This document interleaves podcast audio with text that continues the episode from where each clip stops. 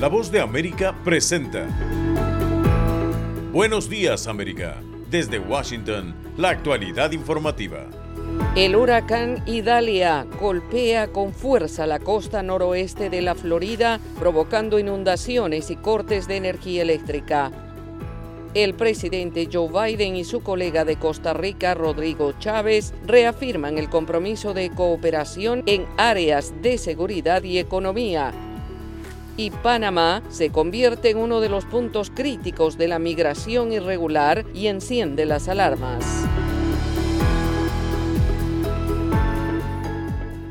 Hoy es miércoles 30 de agosto de 2023. Soy Yoconda Tapia y junto a Héctor Contreras les damos la más cordial bienvenida. Aquí comienza nuestra emisión de Buenos Días, América.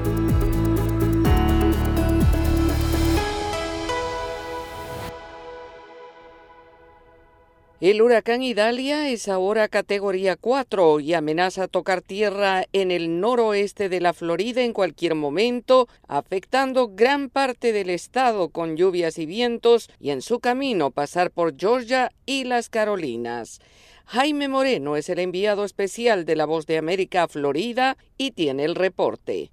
Hola, muy buenos días. Los saludo desde Tampa, Florida, desde donde le seguimos la pista al huracán Idalia, un huracán de categoría 4. Aquí en el área de Tampa, los vientos promedios son de unos 50 kilómetros por hora. El huracán se movió un poco más hacia el norte. El impacto se está sintiendo, se empieza a sentir ya en toda el área entre Tallahassee y Tampa, que es a donde los meteorólogos venían advirtiendo sobre la presencia del huracán. Lo que viene ahora es durante todo el día seguir evaluando cuál será el impacto que tendrá esto sobre ciertas áreas. Es un huracán eh, que entra con cerca de ah, unos vientos promedios de 200 eh, kilómetros por hora, un huracán fortalecido debido a las altas temperaturas que se han registrado este año especialmente, récord histórico en el Golfo de México.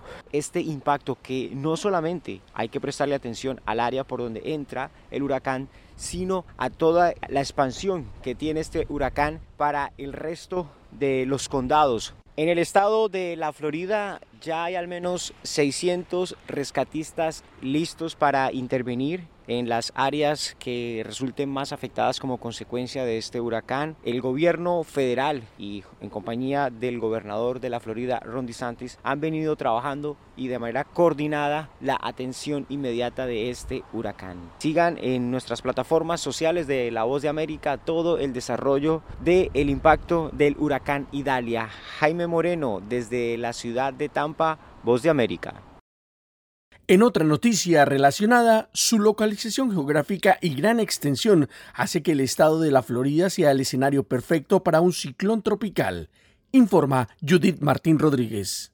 Cuando se cumplen 18 años del paso del devastador huracán Katrina en la Florida, una vez más los floridianos se enfrentan a otro fenómeno natural que pone en riesgo sus vidas y evidentemente esta no es ni la primera ocasión y seguramente tampoco será la última. La razón principal que hace que el sur de Estados Unidos sea el escenario de una larga lista de huracanes y tormentas tropicales es su situación geográfica. En entrevista con La Voz de América, Karen Rosado, analista de superficie en el Centro Nacional de Huracanes, aseguró que ningún sistema es comparable a otro y remarcó todos los huracanes son diferentes. Depende de donde usted viva en relación a donde el huracán toca tierra, es lo significativo y los daños que usted va a recibir. No podemos compararlo porque cada huracán es único bien importante que la gente le haga caso a las autoridades locales, al gobierno local. Esas personas tienen el entrenamiento necesario para saber las debilidades y los riesgos que usted posee, el área donde usted vive. Así Ante la llegada del huracán Idalia o de cualquier otro ciclón tropical, la experta subraya la importancia de seguir las indicaciones que emiten desde el Centro Nacional de Meteorología Local, tales como órdenes de evacuación, evitar manejar o incluso desplazarse hasta refugios habilitados Además de los impactos catastróficos causados por las marejadas ciclónicas, se anticipa que el huracán Idalia podría generar tornados. Karen Rosado, desde el Centro Nacional de Huracanes, dijo. Estamos esperando también que con estas bandas de lluvia, así como se siguen moviendo, podamos ver tornados aislados en toda la Florida, mayormente en el área del oeste de la Florida, pero sí estamos esperando, ya estamos viendo. Este será el cuarto gran huracán que embiste la Florida en la última década. El último fue hace menos de un año, en septiembre de 2022, cuando el huracán Ian de categoría 4 azotó el estado y dejó a su paso más de un centenar de fallecidos, mientras causó daños valorados en más de 100 mil millones de dólares. Judith Martín Rodríguez, Voz de América. Sintonizan Buenos Días América, un programa de La Voz de América. En otra noticia, luego de dos años y por tercer mes consecutivo, el mercado laboral en Estados Unidos muestra signos de algunas reducciones y estabilización en varias áreas. Gustavo Cherkis tiene este reporte.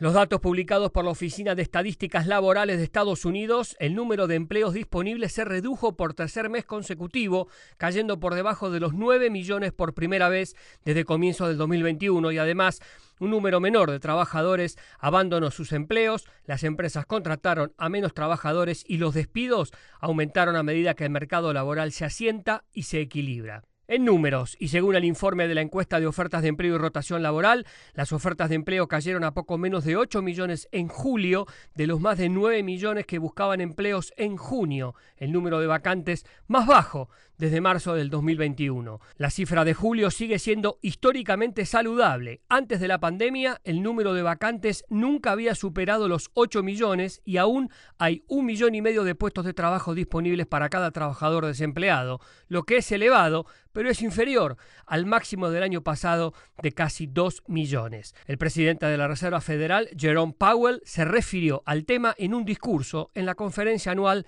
en Jackson Hole, Wyoming. Hasta ahora, las ofertas de empleo han disminuido sustancialmente sin aumentar el desempleo, un resultado muy bienvenido pero históricamente inusual que parece reflejar un gran exceso de demanda de mano de obra. Las aperturas disminuyeron en la mayoría de las industrias principales, pero aumentaron en áreas como información, transporte y servicios públicos. También renunciaron menos estadounidenses. Tres millones y medio de personas abandonaron sus trabajos el mes pasado frente a tres millones ochocientos mil en junio. La mayoría renunciaron a sus trabajos para buscar otros empleos mejor remunerados. Estas son buenas noticias para la Reserva Federal, que ha estado esperando una mayor holgura en el mercado laboral en su batalla por reducir la inflación. Un desequilibrio entre la oferta y la demanda de los trabajadores podría provocar un aumento en los salarios y añadir presión al alza sobre la inflación. La Reserva Federal, el equivalente al Banco Central, ha tratado de controlar el aumento de los precios aumentando las tasas de interés en un esfuerzo por enfriar la demanda. Gustavo Cherky, Voz de América, Washington, D.C. Están en sintonía de Buenos Días América. Hacemos una pausa y ya volvemos. Estas son las noticias. A tempranas horas de la mañana, acompañado por sus aliados políticos, el presidente... No coincide con la medida unilateral implementada por el gobierno de Estados Unidos. Que ya por precaución han recomendado no viajar a la zona estos son los corresponsales de la Voz de América. Álvaro Algarra, Voz de América, Caracas. Giselle Jacome, Quito, Ecuador, Voz de América. Juan Ignacio González Prieto, Voz de América, Buenos Aires, Argentina. Llevando siempre la información desde el lugar de los hechos. La economía de Uruguay lleva 15 años de crecimiento ininterrumpido. Fue designado con 94 votos de los 128 asambleístas que forman. Sara Pablo, Voz de América, Ciudad de México. Nerima del Reyes, Voz de América, San Salvador. La Voz de América ofreciendo información de lo que sucede en Estados Unidos, América Latina y el mundo.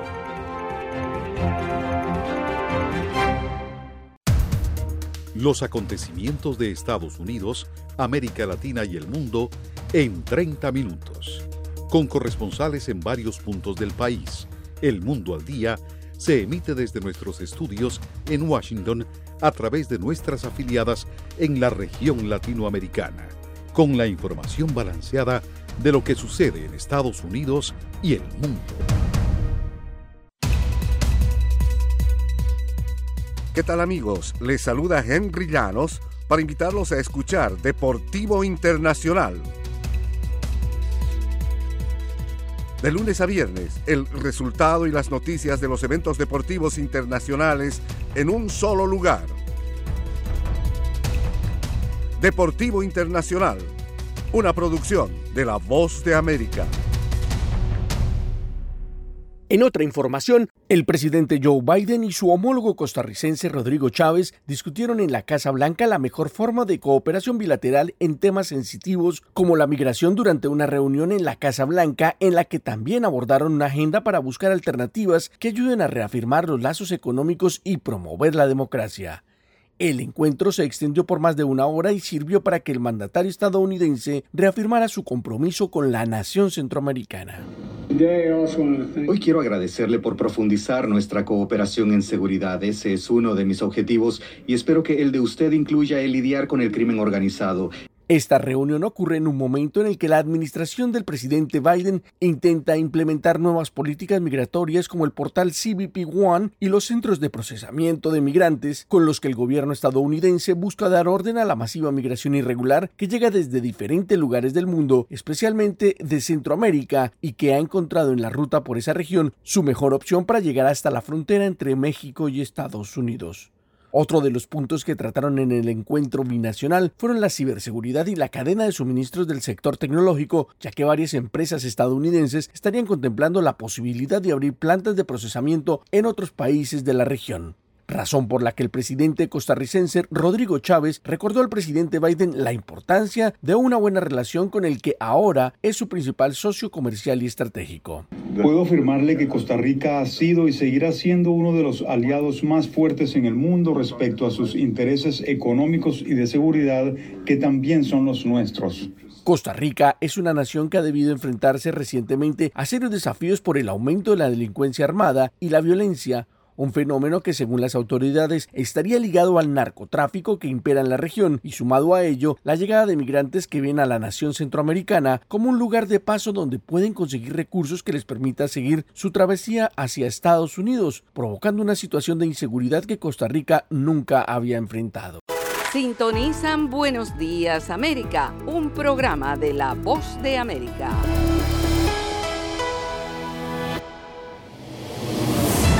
Y ahora, en Buenos Días América, nos vamos a la sala de redacción de La Voz de América.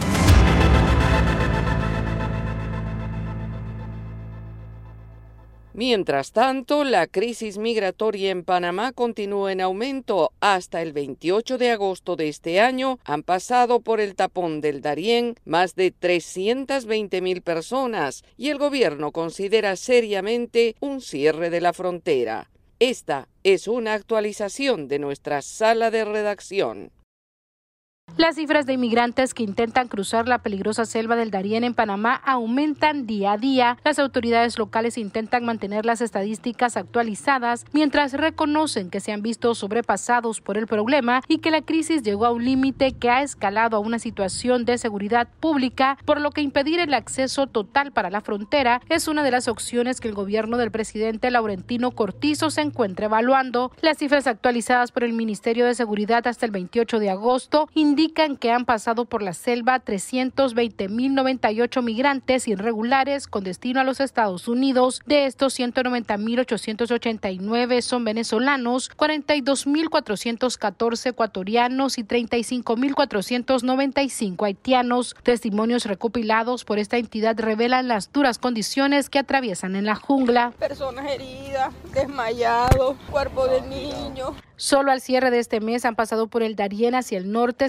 68.340 personas y solo durante el fin de semana se contabilizó la llegada de casi 5.000 inmigrantes. Recientemente la historia de la señora Marta de León, una mujer de avanzada edad y de nacionalidad cubana que fue abandonada por su hijo en la selva, se viralizó en las redes sociales y los medios de comunicación como una muestra más del drama que enfrentan las personas que viven esta dura travesía. Marta León. Marta León, su hijo Lázaro la dejó abandonada acá. Abandonada, muriéndome. Tiene seis días aquí. Seis días. Las autoridades panameñas confirmaron el caso. La señora Marta recibió atención sanitaria en el Darién y se encuentra estable. La Defensoría del Pueblo panameño realizó un llamado urgente a todos los países de la región a que se cumpla el Pacto Mundial para la Migración Segura. Sala de redacción, Voz de América.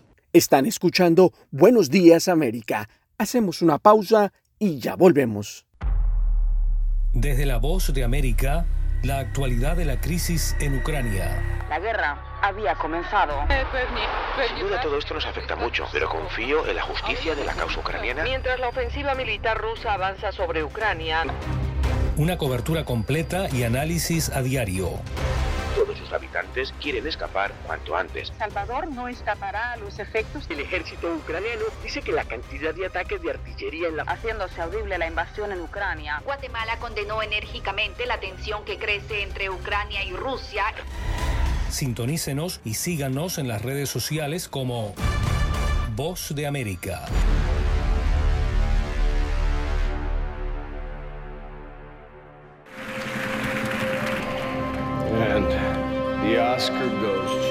Acompáñenos de lunes a viernes con las noticias del mundo del entretenimiento. Lo mejor del cine. So, Skrulls are the bad guys. Los estrenos de Hollywood. I've never seen anything like this. Who am I? She's the last of her kind. So I'm 300 years old. The leader you are. You have the most advanced weapon ever. Lo mejor en música. Las noticias del espectáculo. Lady Gaga declaró al diario The New York Times que se... el actor Alex Bowen dijo el miércoles que se inscribirá en un curso para... de lunes a viernes. El mundo del entretenimiento llega a ustedes desde los estudios de La Voz de América en Washington. Somos La Voz de América y las noticias continúan. Fracasa el primer intento de elegir al fiscal general en Honduras, mientras simpatizantes acuden a una marcha convocada por la presidenta Xiomara Castro hacia el Congreso que exigía una solución inmediata. Informa Óscar Ortiz. Sin alcanzar la mayoría calificada de 86 votos para elegir a un nuevo fiscal general en Honduras, que regirá la justicia por un periodo de cinco años, el Congreso Nacional suspendió la sesión legislativa. En este proceso, las bancadas de los partidos Libre, Nacional y Liberal presentaron su nómina de dos de cinco candidatos propuestos para someter sus postulaciones a una votación, que no alcanzó los votos requeridos. El presidente del Congreso Nacional, Redondo, dijo que seguirán buscando consenso. No les extrañe que el día de mañana o en la, en la, tarde o en el resto del día nosotros podamos estar ya eligiendo a los nuevos fiscales. Sabíamos de que no íbamos a lograr los votos, pero el día de mañana yo espero que sí los logremos. En tanto, en las afueras del edificio del Congreso, miles de simpatizantes del Partido Libre llegaron de todo el país para respaldar la marcha convocada por la presidenta Xiomara Castro para exigir la designación de un fiscal para Honduras y pernoctaron en esta madrugada del miércoles como medida de presión hacia los legisladores. Carlos Zelaya, diputado del Partido Libre, asegura que el Partido Nacional actualmente en la oposición tiene temores frente a una designación. El Partido Nacional tiene miedo de elegir un fiscal que pueda sentar precedentes aquí importantes en contra de la corrupción. Por su parte, el Partido Nacional respondió a esos señalamientos a través de su coordinador, Tomás Zambrano. Si nosotros estuviéramos pensando en nosotros, en el partido, para nosotros es fácil sentarnos con libre, porque 50 más 43 hacen 93 votos. No ocupamos de otro partido, pero nosotros estamos pensando en Honduras. Porque si libre obtiene un fiscal general a la medida de ellos, nos van a acabar el país, nos van a convertir en una Nicaragua, Venezuela y Cuba. La sesión legislativa fue suspendida y reprogramada para hoy a las 2 de la tarde, esperando una nueva votación que permita elegir al nuevo fiscal general, quien debe asumir el cargo este viernes primero de septiembre. Oscar Ortiz, Voz de América, Honduras. Y en Brasil, dificultades del presidente Lula da Silva para gobernar. Al no tener mayoría en el Congreso, el líder brasileño tuvo que liberar una cantidad récord en enmiendas parlamentarias y crear nuevos ministerios para atraer nuevos aliados. Edgar Maciel con el informe. Más de 2 mil millones de reales en apenas 24 horas, unos 400 millones de dólares. Esta foi a cantidade que o presidente de Brasil, Luiz Inácio Lula da Silva, entregou a los diputados federales em emendas parlamentares, que são recursos que os políticos podem gastar em suas províncias de origem. Esto sucede porque o presidente Lula foi elegido sem obter maioria em el Congresso, nem na Câmara nem el Senado, e para aprovar projetos necessita o apoio del chamado centro, los políticos que não são ni de esquerda ni de derecha e o próprio líder brasileiro reconhece a dificuldade de aprovar seus projetos. a izquierda toda. Toda la izquierda tiene un máximo de 136 votos. Si no falta nadie. Nosotros para votar algo necesitamos 257 votos. No se trata solo de ganar unas elecciones.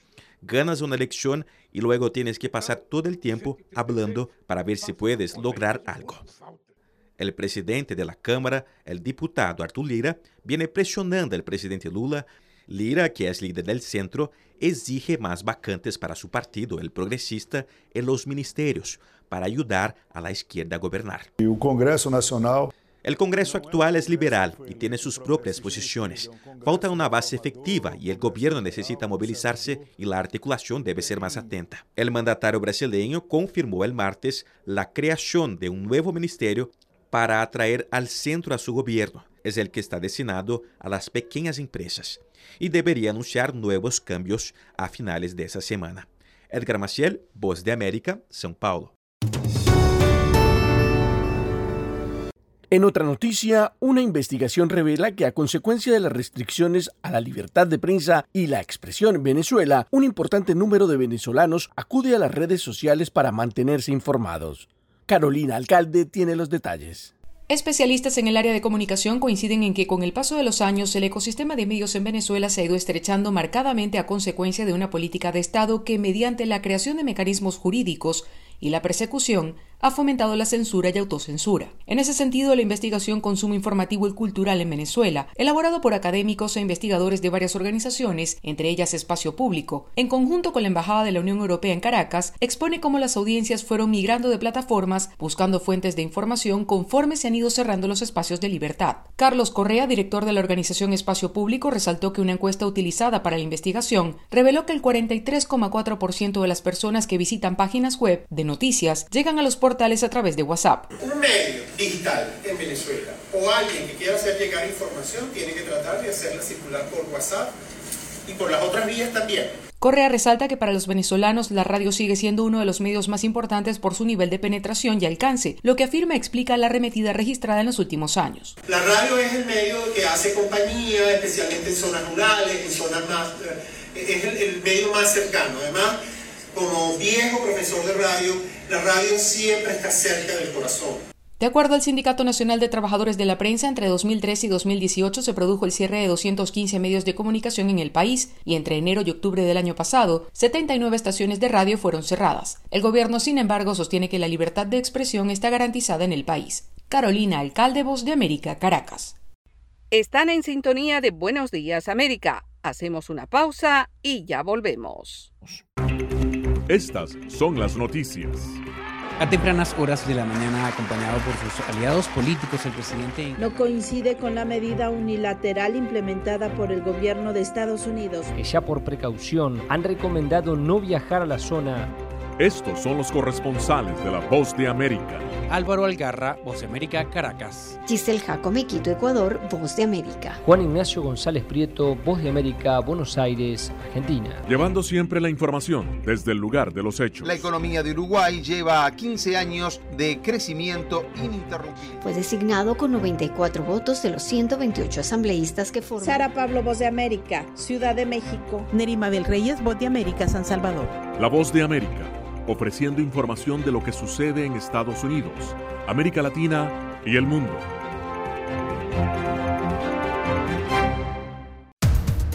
Los acontecimientos de Estados Unidos, América Latina y el mundo en 30 minutos. Con corresponsales en varios puntos del país.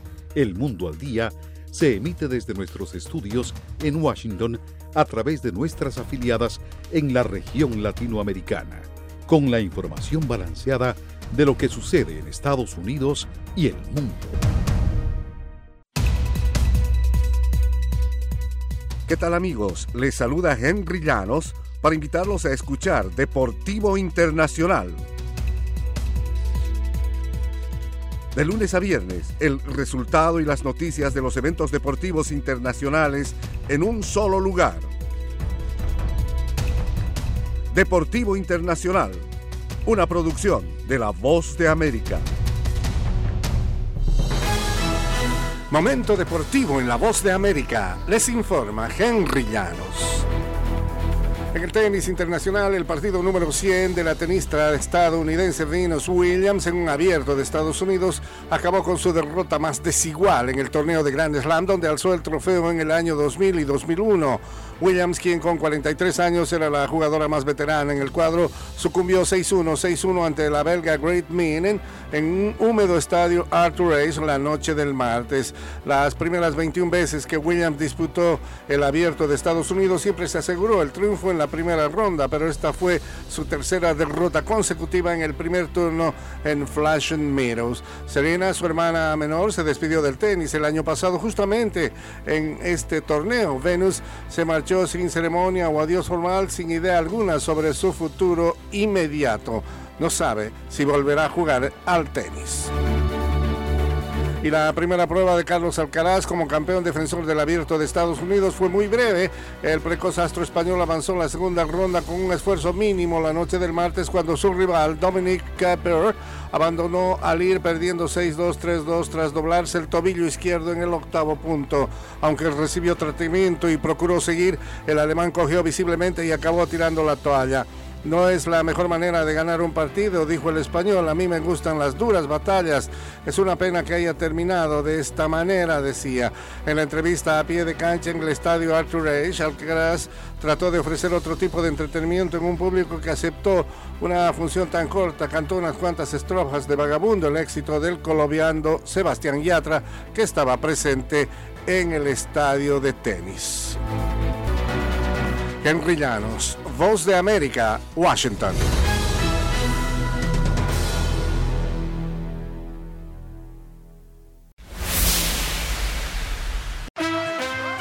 CBS rinde homenaje a Bob Parker. Desde Washington le saluda Alejandro Escalona. Esta es La Voz de América.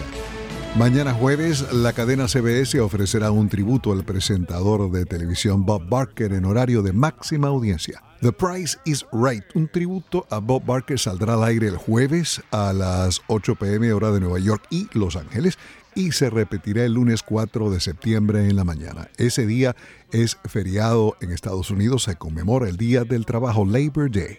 El locutor falleció a los 99 años el pasado sábado en Los Ángeles. Barker condujo el programa desde 1972 hasta 2007. El tributo a lo más destacado de los 50 años de carrera televisiva de Barker estará a cargo de Drew Carey, su reemplazo y presentador actual de The Price is Right. El rapero 50 Cent canceló presentaciones en Phoenix, Arizona, debido al calor extremo. El artista tenía previsto un show en el anfiteatro Talking Stick Resort, un lugar al aire libre en el oeste de Phoenix. El rapero, cuyo nombre real es Curtis Jackson, dijo en las redes sociales que esas temperaturas de 46 Celsius son peligrosas. Los espectáculos de 50 Cent y otros músicos se han visto impactados por las temperaturas de la zona durante el verano. En julio, la banda de heavy metal Disturbed postergó un concierto argumentando que el equipo no funcionaría bajo el calor excesivo del área metropolitana de Phoenix. Esta semana, el reportero de La Voz de América, Rubén Pereira, informó desde Phoenix sobre el calor extremo en esa región. El informe está disponible en Voz de América Multimedia Videos.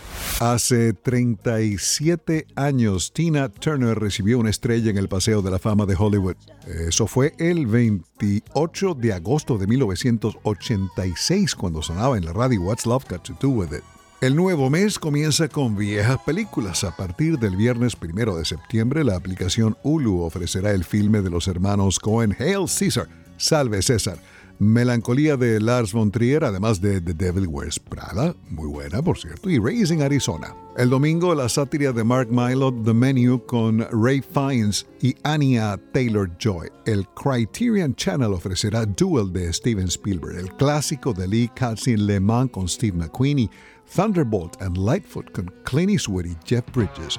Este segmento llega a ustedes por Voz de América, Radio Entretenimiento. Se despide Alejandro Escalona. Será hasta mañana.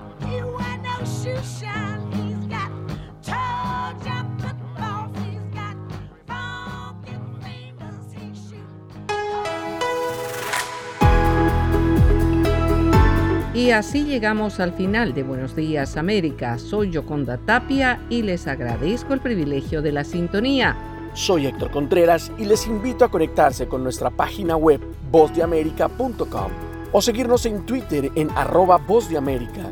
Hasta nuestra próxima emisión.